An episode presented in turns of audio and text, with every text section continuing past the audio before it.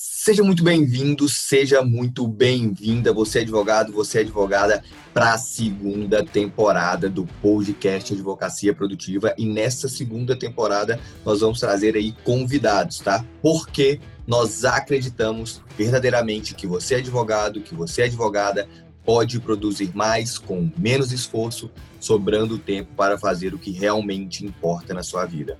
E para isso acontecer, você só precisa saber como, e é isso que nós vamos compartilhar com você através de técnicas, métodos, softwares e dicas para aumentar a sua produtividade.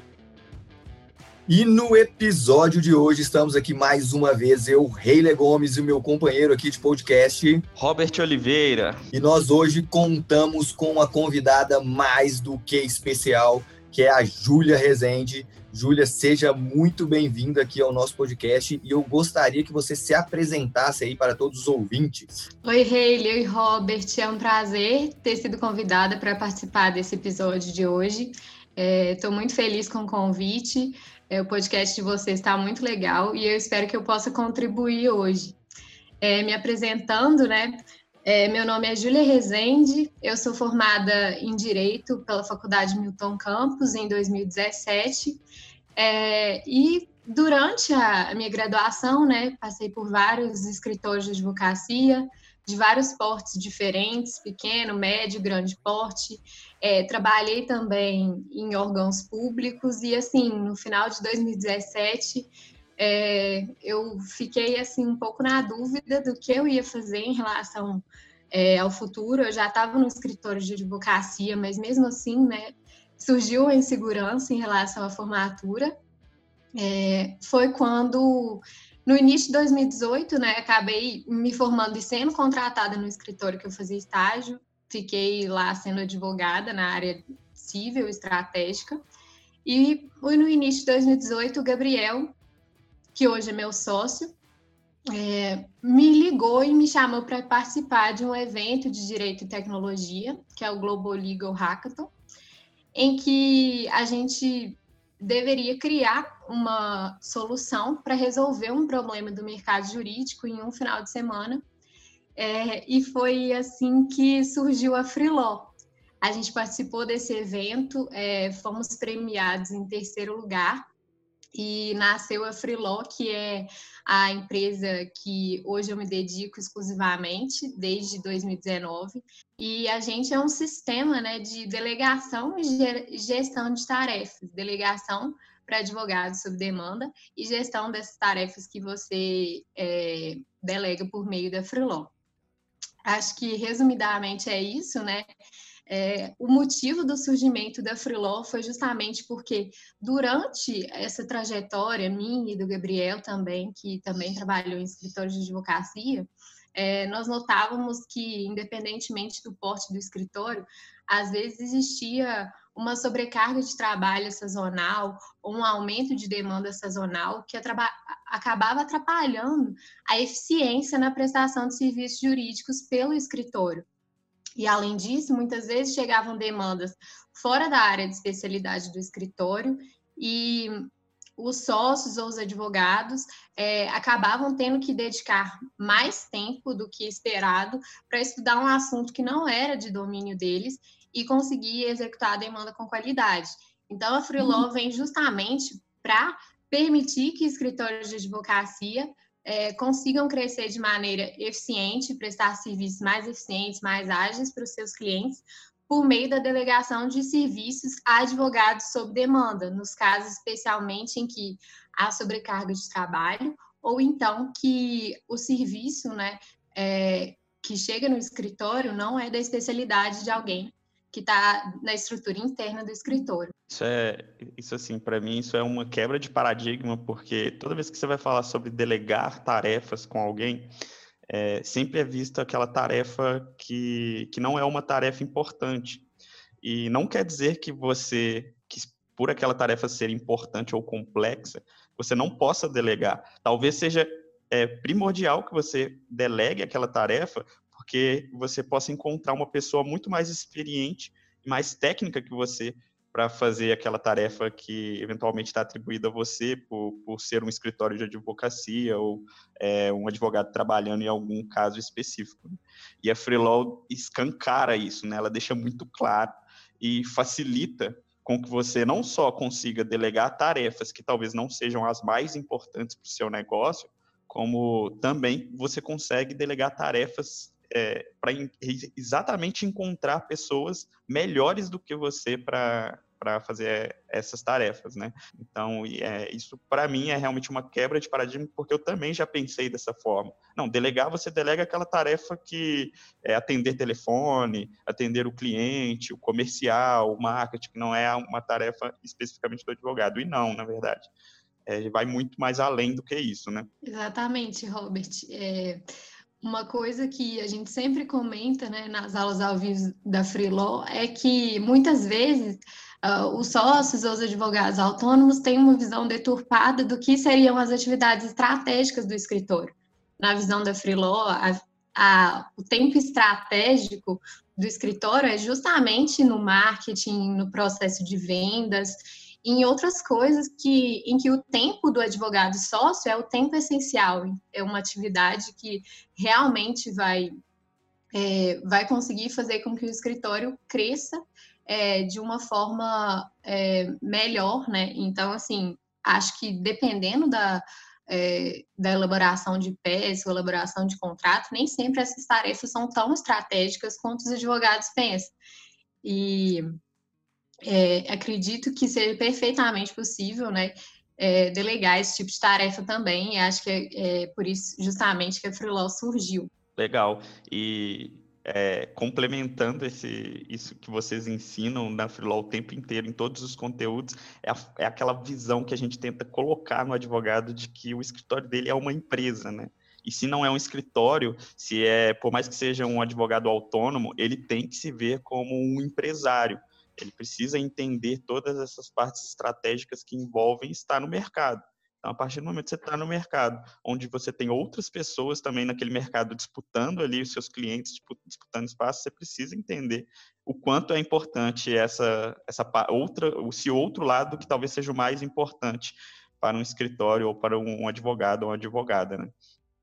E, muito legal. É, e... e... eu falo muito com, com, é, com os meus alunos que essa questão que eu hoje enxergo a advocacia como um verdadeiramente um negócio que eu não sou um advogado, que você não tem um escritório de advocacia, que eu sou um vendedor de serviços jurídicos e que ou eu tenho uma empresa de venda de serviços jurídicos. E nada mais importante quando você enxerga que é uma empresa, o que que faz a empresa crescer? Lógico que a produção da empresa é muito importante, na né? produção, nesse caso, para os advogados, seria a questão da confecção de peças ou as próprias audiências em si. Mas o que faz realmente a empresa crescer é o comercial, é, a, é, é o setor de vendas, que traz novos negócios ou expande aqueles negócios que ela já tem. Então, é tão importante esse pensamento que eu já venho compartilhando há muito tempo, a gente vem falando isso aqui no podcast e ouvir isso de você é, mostra que a gente, o pensamento nosso está indo no caminho certo aí. Sim, com certeza. Exatamente.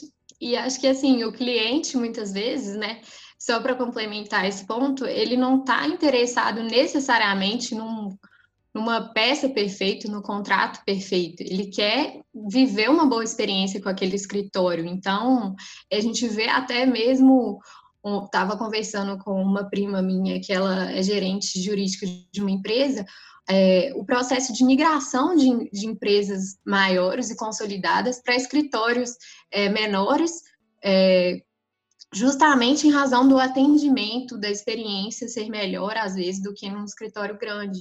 Então, eu acho que às vezes não só o nome do escritório, não só a peça é, importa, né? É, olha só para você ver como que a experiência faz toda a diferença. A gente tem tido uma demanda aqui agora no escritório para um serviço quase de BPO, jurídico dentro de algumas startups. Então, algumas empresas sentem que a cultura, a forma de trabalho nossa é tão parecida, a gente está se comportando dentro de algumas empresas como realmente o jurídico interno. Então, a gente usa até mesmo a assinatura da empresa e, e o, todo, todos os colaboradores se comunicam com a gente como se fosse um jurídico interno da, da própria empresa, né? E isso tudo está ligado à experiência. Mas o advogado, ele ele nasceu num contexto, ele, a advocacia evoluiu em um contexto onde existiam muita demanda e pouco, poucos profissionais, né? E hoje a gente vive um mundo diferente, né? Então, talvez realmente o discurso tenha mudado e, e tenha sido importante mudar esse discurso e encaixar a advocacia como outros negócios precisaram se adaptar, né? E entrando assim no nosso assunto chave aqui do, do episódio, a Freelaw é, é um serviço que facilita a delegação, né, de advogado para advogado.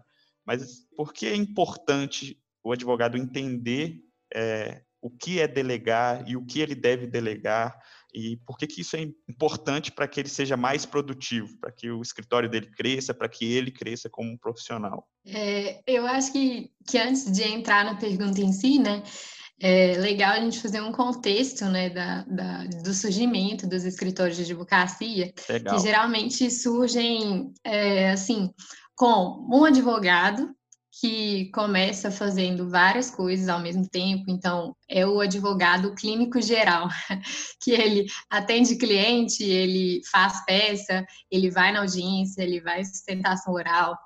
Então, ele faz um pouco de tudo ali no escritório, né?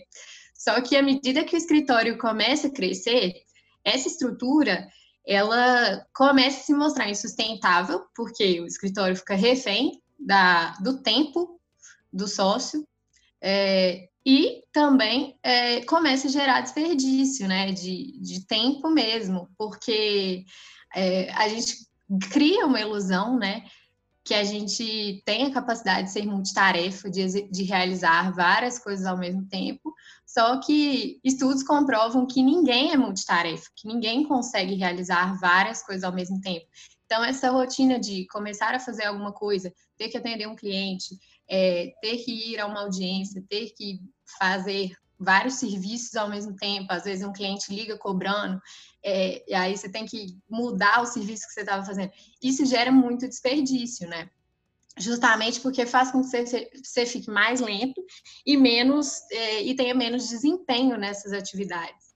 É, isso é, é, é, algo assim que é muito comum na advocacia, né? Porque os escritórios é, pequenos, principalmente, acabam tendo muitas funções é, ali acumuladas na, no sócio ou no advogado, e isso faz com que, que haja esse desperdício e, consequentemente, menos produtividade, né? Eu acho que todo advogado, Sim. quase todo advogado que iniciou um escritório mesmo ou iniciou uma sociedade de escritório já passou por isso, né? É quase um padrão da advocacia. Você não acha, Rei? Não, é, eu acho que esse é o antigo normal, né? É verdade. Está mudando isso agora, mas esse é o, esse é o, é o antigo normal. De, uma vez as pessoas começam assim, se não começam sozinho, começam com um colega de faculdade, né? E principalmente para quem atua no interior, então, tem essa crença limitante, fala, não, aqui no interior tem poucos clientes, então se eu tiver uma especialidade, se eu tiver um nicho, alguma coisa do tipo, vou perder clientes. eu não vou conseguir atender todo mundo, eu vou perder clientes, então eu tenho que fazer tudo, eu tenho que atender, eu tenho que fazer audiência, eu tenho que fazer tudo, porque o cliente só confia em mim, se eu não fizer isso, o cliente vai achar que eu estou, é, de fato, rejeitando ele, o que é uma das maiores crenças limitantes aí, nada melhor do que se você tiver é, alguém estrategicamente que só faz audiência bem feita, que só faz petições bem feitas e que faz o atendimento bem feito, porque a gente sabe que ninguém é bom em tudo, né? Ou excepcional, pode até ser bom em tudo, mas excepcional em, é, em tudo é praticamente impossível. É, excepcional somente em uma ou poucas coisas. Né? Exatamente. E assim, é, a gente vê que muitas vezes na, na nossa própria rotina, é, como advogados ou um profissionais de outras áreas, muitas vezes a gente se ilude que vai conseguir fazer tudo e que é tudo aquilo vai encaixar naquele dia. E tem uma frase do livro Essencialismo que eu gosto muito, que é: se você não decide deliberadamente delegar ou abrir mão de executar alguma tarefa, você vai acabar é, abrindo mão dela por mal, né? É como se fosse assim: se você não abrir mão dela por bem, você vai abrir por mal, porque é, às vezes é humanamente impossível dar conta de tudo no tempo que você precisa dar, gerando uma experiência boa para o cliente, gerando um atendimento bom. É, então, é, se o escritório ele quer crescer para além da estrutura do sócio, para além do tempo do sócio, não ficar refém né, é, disso, acredito que seja muito importante delegar, é, justamente por, por essa questão de gerar mesmo mais produtividade é, para todo o escritório. Legal, muito legal, concordo completamente. E o meu o Essencialismo era o meu último livro preferido, mas eu terminei de ler agora um, um, um novo livro do Nassim Taleb e, e, ele não é mais meu novo preferido. E é sempre assim, né? Todo livro que a gente lê é o melhor. Exatamente. Mas o essencialismo, eu, eu sou apaixonado com o essencialismo, acho que ele fala tudo sobre é, produtividade de uma forma indireta e ele fala bastante sobre delegar sem falar diretamente sobre delegar, né? Exatamente. E, assim, Júlia, como que o advogado, a advogada que está ouvindo a gente, assim, como que ele pode é, começar a pensar é, como eu posso delegar? O que, que tá, minhas tarefas estão aqui, minhas atividades estão aqui, amanhã o telefone vai tocar, amanhã, assim, a primeira coisa que ele tem que fazer e como ele ir evoluindo até ele conseguir realmente é, separar as coisas estratégicas, separar as coisas importantes e realmente crescer como advogado ou como advogado. É, eu acho que o primeiro passo é justamente mapear todas as tarefas do escritório. Então, assim, tudo que ele tem que fazer, e se não é o advogado autônomo, se já tem alguma outra pessoa na estrutura, todas as tarefas também é, que competem a essa pessoa. Então, acredito que o primeiro passo é fazer o diagnóstico, sabe, do escritório e dessas tarefas que estão ali no escritório, para que, a partir desse diagnóstico, ele comece a pensar o que, que eu posso delegar, o que, que eu preciso fazer pessoalmente, então, acho que esse é o primeiro passo e acho que tem algumas coisas que pode, podem ajudar nesse mapeamento. Um quadrante que eu gosto muito é a matriz de Eisenhower, que ela é, mostra assim o que é urgente, mas não é importante, o que é urgente e importante, que seriam as tarefas de alta prioridade, e as tarefas de baixa prioridade são as não importantes, não urgentes, e as urgentes, mas não importantes. É, e a partir dessa. No momento que você conseguir encaixar as tarefas que você mapeou nesse quadrante, isso pode ajudar a ver o que pode ser delegado. Eu acho que é, pode ser uma boa forma para começar, é, para quem advoga sozinho, especialmente a definir isso, quais são as prioridades do dia, quais são as prioridades da semana e o que realmente é, eu vou dar conta de fazer. Então, acho que é ter uma visão realista também. Se você já tem aqueles imprevistos previsíveis, que é, eu sei que um cliente vai ligar, eu sei que pelo menos é, eu vou perder X tempo do meu dia, que acabam sendo coisas, os imprevistos imprevisíveis que acontecem com muita frequência, é, eu acho que tendo essa visão realista, mapeando essas tarefas, isso vai dar o primeiro insight sobre como delegar. E além disso, se o seu escritório talvez já, já tenha um porte maior, já tem outras pessoas envolvidas na execução de serviço, eu acho que um, um bom começo é mapear é, todo o processo de execução de serviço dentro do escritório. Então, assim, o que é de minha responsabilidade, o que é responsabilidade do advogado, o que é responsabilidade é, do estagiário, em que prazo essas tarefas têm que ser executadas e ter essas regras e procedimentos padrões, é, no estilo toyotismo mesmo, que cada um executa uma parte do processo que está muito claro para todo mundo.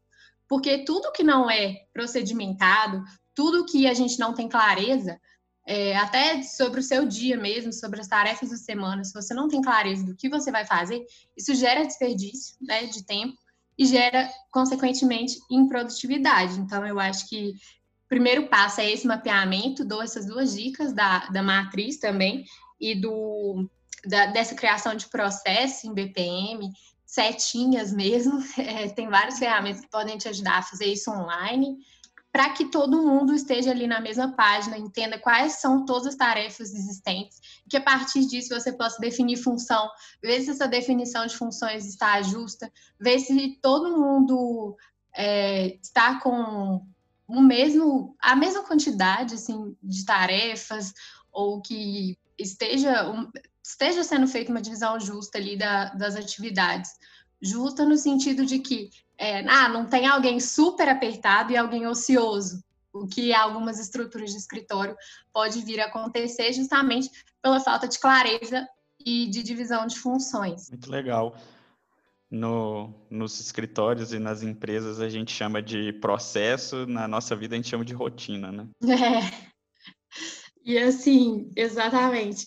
Só para poder pontuar aqui, porque às vezes você pode estar ouvindo aqui o podcast caiu de paraquedas aqui, porque a Júlia tem uma grande audiência, às vezes você veio aqui para poder prestigiar ah, a Júlia. E só para poder fazer algumas remissões aqui de tudo que a Júlia falou, a questão do nicho, nós falamos um podcast exclusivo, é, onde nós comentamos por que você ter um nicho aumenta a sua produtividade, então tá lá no episódio 8. A questão do multitarefa, nós falamos várias e várias vezes aqui ao longo dos episódios, nós falamos no episódio 1, no episódio 5, no episódio 10 e no episódio 11. A matriz de Eisenhower, e o planejamento semanal, nós também explicamos por que você utilizar o planejamento e a matriz, que foi que a Júlia falou aí no episódio 2. E a questão da clareza a gente vem sempre trazendo ao longo do tempo aí, mas nós falamos mais precisamente no episódio 1. Então, se você quiser saber um pouco mais sobre essas coisas, tá aí os episódios para você ser mais produtivo e não perder tempo. Sucesso. E acho que é, tudo, tudo começa a partir do diagnóstico, né? Do mapeamento do que é feito. E eu acho que a partir disso você tem é, clareza do que precisa ser otimizado. E eu acho que a delegação ela entra justamente nesse ponto, né?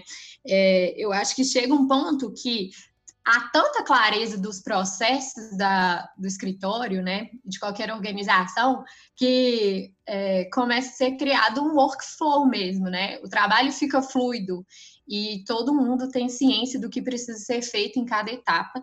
E há ferramentas que podem ajudar nisso, né? Em workflow, por exemplo, Trello, Asana, é, em que você coloca em cada coluna qual caso está em cada estado, é, pode ser estado assim, né?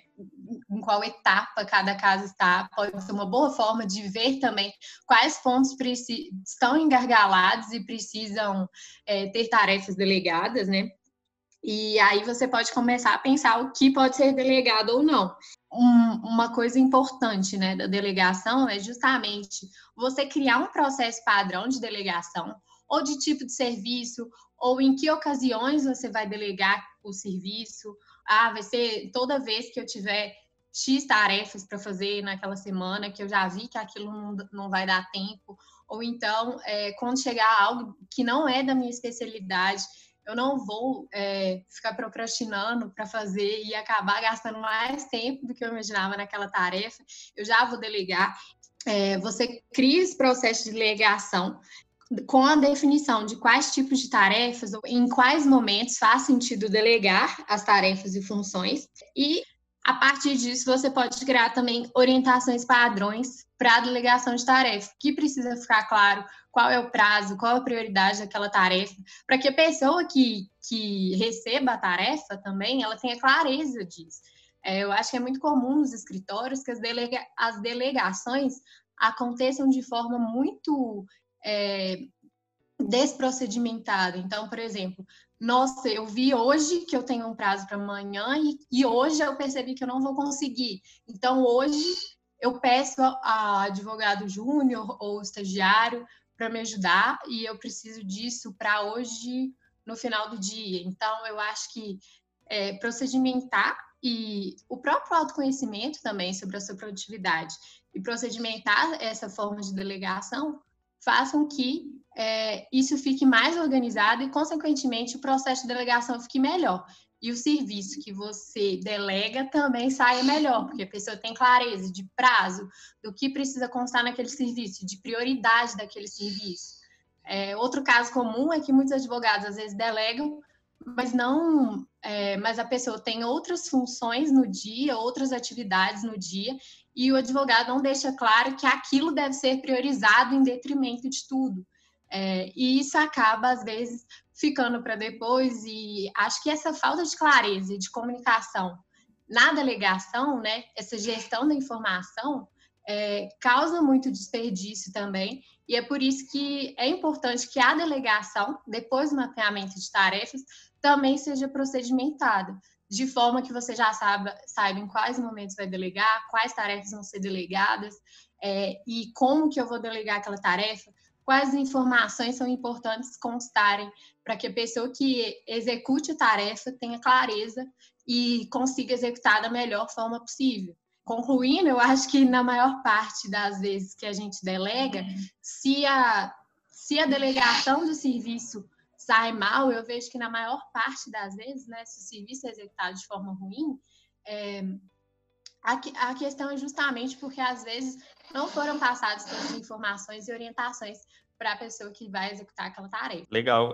eu, eu queria comentar uma coisa, porque às vezes a delegação ela nem tem nada a ver com até mesmo produtividade ou não, né? Mas às vezes ela, na verdade tem sim. Às vezes uma tarefa que você não gosta ou tem realmente dificuldade, às vezes você tem a expertise técnica, você tem o conhecimento jurídico para fazer, mas você não gosta. Sabe aquela coisa que você odeia, odeia fazer, mas você tem que fazer todos os dias?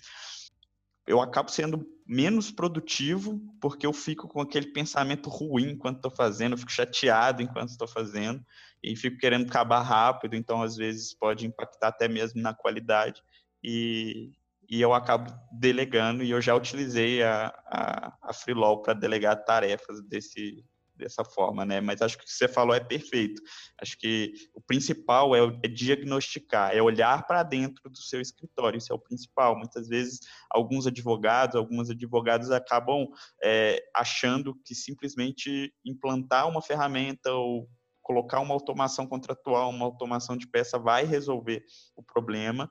E se não tem um diagnóstico, se você não entende realmente qual é o problema, você não tem como resolver esse problema. Então, se você não tem processo, se você não mede, você não tem como melhorar. E isso para a nossa vida e também para o escritório. Então, se você quer melhorar a sua produtividade, comece olhando para dentro. O que, que atrapalha a minha produtividade? Né? O que, que trava o meu escritório? O que, que me torna improdutivo no escritório? E a partir desse diagnóstico, aí sim, tudo que eu e Reis já falamos em todos os episódios para trás, tudo que você está contando aqui agora para a gente, trazendo de conteúdo, vai até ficar mais fácil de se aplicar. A partir do momento que você vê a estrutura, o esqueleto da sua forma de trabalho, fica mais fácil. Às vezes eu escuto as pessoas falando assim, ah, é difícil, eu não consigo fazer, é, trabalhar com é, métricas de produtividade ou de medir sucesso, né, dentro de uma empresa, e às vezes é por isso se você não sabe como acontecem os processos, como as coisas acontecem, você, claro, você não vai conseguir implantar uma métrica para poder medir a produtividade, medir a qualidade do, do seu serviço, né? Então, acredito que é, isso é o ponto chave, o ponto mais importante. Exatamente, eu acho que assim, às vezes no seu diagnóstico você vai chegar à conclusão que o problema, na verdade, era uma má divisão de funções que estava acontecendo. Então, não necessariamente você vai precisar é, delegar para alguém fora da sua estrutura ou contratar uma nova pessoa para isso é, ou coisa assim. Às vezes tá, o problema está justamente na definição de processo, definição de funções, definições de prazos é, internos, e isso é o que está gerando a improdutividade ali no, no processo de execução de serviços no escritório. Um outro ponto que eu gostaria de comentar, Robert, que você falou, é justamente sobre, às vezes, uma tarefa que você não gosta, eu acho que além de você, né, como você falou, acabar gerando improdutividade, porque você acaba é, sendo pior, né? Tipo assim, executando, querendo acabar, eu acho que ainda tem a fase da procrastinação, que você, se você não sabe que você não gosta, se você sabe que você não gosta ou que vai ser algo difícil, você acaba falando, eu vou deixar para depois, eu vou deixar para depois, e acaba que isso vai ficando é, esquecido também. Tem um, uma lei que, que o livro trabalha quatro horas por semana, que nem é do livro, ele traz uhum. dentro do livro que chama Lei de Parkinson, que o tempo que você, basicamente é o tempo que você dedica, é, disponibilizar para executar uma tarefa, você vai gastar, você tende a gastar todo o tempo que você disponibiliza para fazer uma tarefa. E quando isso acontece, que é uma tarefa que você não gosta ou que você acha que é muito complexa para você, você tende a sempre é, disponibilizar mais tempo né? E você fala assim, ah, não, vou deixar esse mês eu faço, ou os próximos dois meses uhum. eu faço, ou essa semana eu faço. Você tende a, a, a, acabar procrastinando. Você vai gastar todo o tempo disponível, né? para fazer aquela tarefa. E essa questão ainda, se quem quiser saber mais sobre procrastinação, tem o, o, TED do Tim Urban, que ele fala de maneira bem engraçada e ilustrada ainda por cima, então você vai ver isso na prática, né, é, como que acontece, você vai ver até desenhos, então é muito bacana esse, esse, essa palestra que ele dá no TED. Júlia, é, a gente sempre pede uma indicação de livro aqui que pode auxiliar o advogado. Teria alguma indicação para poder passar aqui para os nossos ouvintes? É, um livro que eu acabei citando no episódio, que eu acho que vale muito a pena a leitura, é O Essencialismo. É, como o Robert falou, ele fala de como você fazer somente o que é essencial e mudou muito a minha cabeça, me deu vários insights sobre indiretamente produtividade. É, um outro livro que eu gosto muito, que eu releio constantemente, porque sempre me dá um, um insight novo, é, é, o Scrum, que é Como Fazer o Dobro na Metade do Tempo. São, são livros muito legais que é, vão acrescentar muito nesse ponto de produtividade e de, de trabalho de forma ágil mesmo. Então, é, eu, eu gosto muito de metodologias ágeis, tenho aprendido cada dia mais, é, então indico muito esses dois que, que podem ajudar. No essencialismo, ele fala que não é dizer não para todas as coisas, né?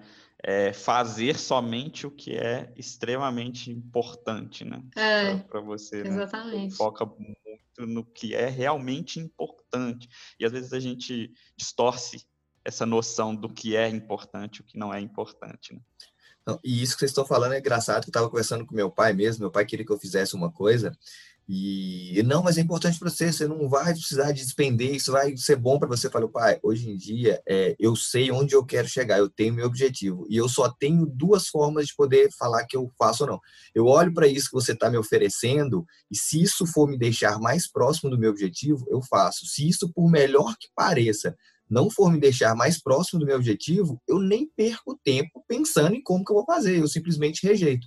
Então, depois que eu comecei a tomar esse tipo de atitude, também facilitou muitas coisas, até para eu poder decidir o que eu faço e o que eu não faço. Eu simplesmente olho, isso aqui vai, chegar, vai me ajudar a chegar onde eu quero? Se sim, eu faço, se não, eu não faço. Isso também aumentou muito a minha produtividade. É uma parte do livro que ele fala que é, dizer não provavelmente vai doer, vai ser duro, vai ser difícil, vai estar tá perdendo alguma coisa ali, né? Se você dizer não para alguma coisa.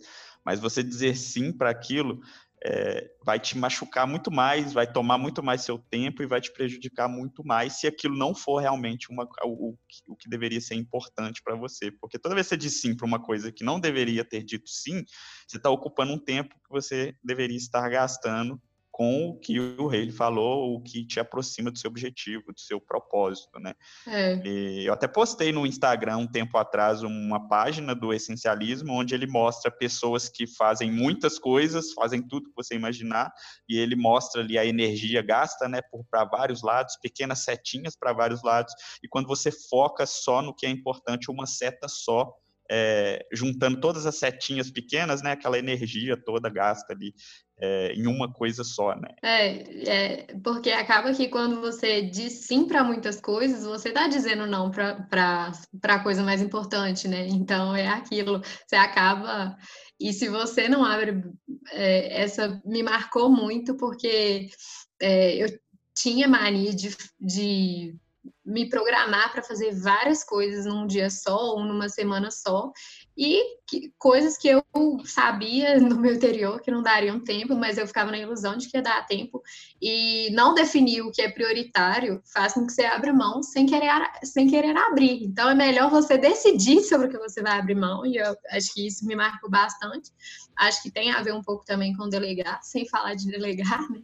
E acho que é isso, é definir o que, no que o seu tempo deve ser gasto. Eu acho que é, tempo é, é, produtividade, tempo é dinheiro e tempo de quem é, é super importante e estratégico no escritório deve ser ainda mais valorizado. Júlia, eu queria agradecer. Infelizmente a gente tem que ir para o fim, né?